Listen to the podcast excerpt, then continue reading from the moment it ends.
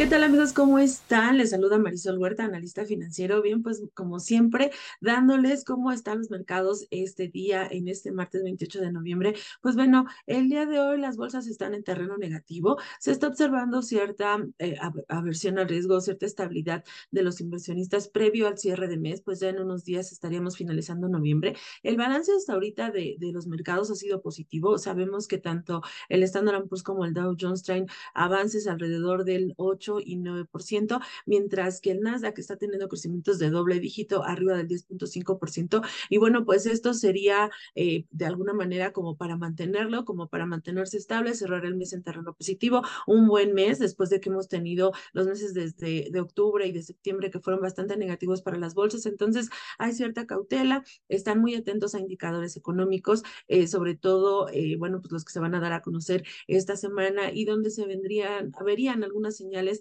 para la siguiente reunión de la Junta de la Reserva Federal. Y bueno, pues nada más comentarles los primeros datos que han estado saliendo con respecto a esta eh, Week o Cyber Semana de ventas a partir del Black Friday. ¿Cuáles son los datos que están arrojando las principales empresas? Data Abob, Abob, que es una de las principales compañías que da a conocer, está señalando que las ventas en el Black Friday crecieron alrededor de 7.5%, pero un dato muy, muy interesante es el que están mencionando respecto al, al Cyber Monday o al este, el día que celebramos el día de ayer, en donde las ventas pudieron estar creciendo alrededor del 10.5%. Entonces, bueno, esto está rompiendo un poquito las expectativas que teníamos anteriormente y donde habíamos mencionado que las propias compañías habían dicho que estaban esperando cierta desaceleración en las ventas de temporada de fin de año que inician justo este a partir del Día de Acción de Gracias, pues bueno, en esta primera parte, este los datos que se están arrojando, pues están señalando que hay un desempeño positivo,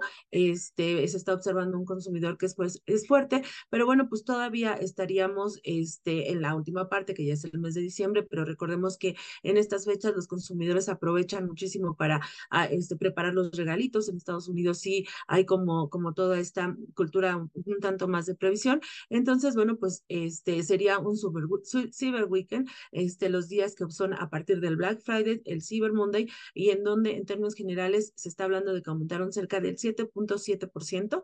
Este, la compañía Adobe Analytics es la que estaría mencionando esto. Y bueno, ayer notamos cierta eh, optimismo en estas emisoras, empresas como Walmart, como Amazon, pues bueno, fueron las que tuvieron esta, esta alza y, este, y se sigue notando el día de hoy con algunas compañías. Entonces, eso es lo que están validando por un lado, eh, los inversionistas están un poquito en, en impas, esperando el cierre de mes, cerrar la fotografía del mes de noviembre de manera positiva.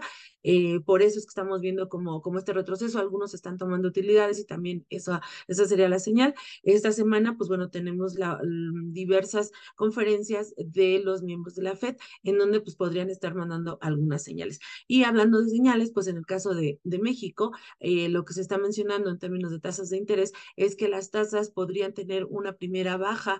Eh, Jonathan Kidd está mencionando que podríamos tener la, primera baja de las tasas en México, a lo mejor en febrero, a lo mejor en marzo, en donde podremos ver un retroceso. Sin embargo, esto no quiere decir que haya un cambio de política monetaria para la parte de, de México, porque la inflación se mantiene en niveles elevados. Entonces, bueno, tratarían de a lo mejor hacer este primer retroceso, pero cuidando el escenario inflacionario en donde, pues bueno, él está estimando que no veremos una tasa objetivo que se tiene de niveles de 3% para 2024, quizás esta sea hasta 2025, y esta situación es la que haría que el escenario se mantuviera con tasas en niveles elevados todavía para el siguiente año. Y pues eso sería lo más relevante en mercados financieros. Les deseo a ustedes que tengan un excelente día y bueno, pues este, nos vemos.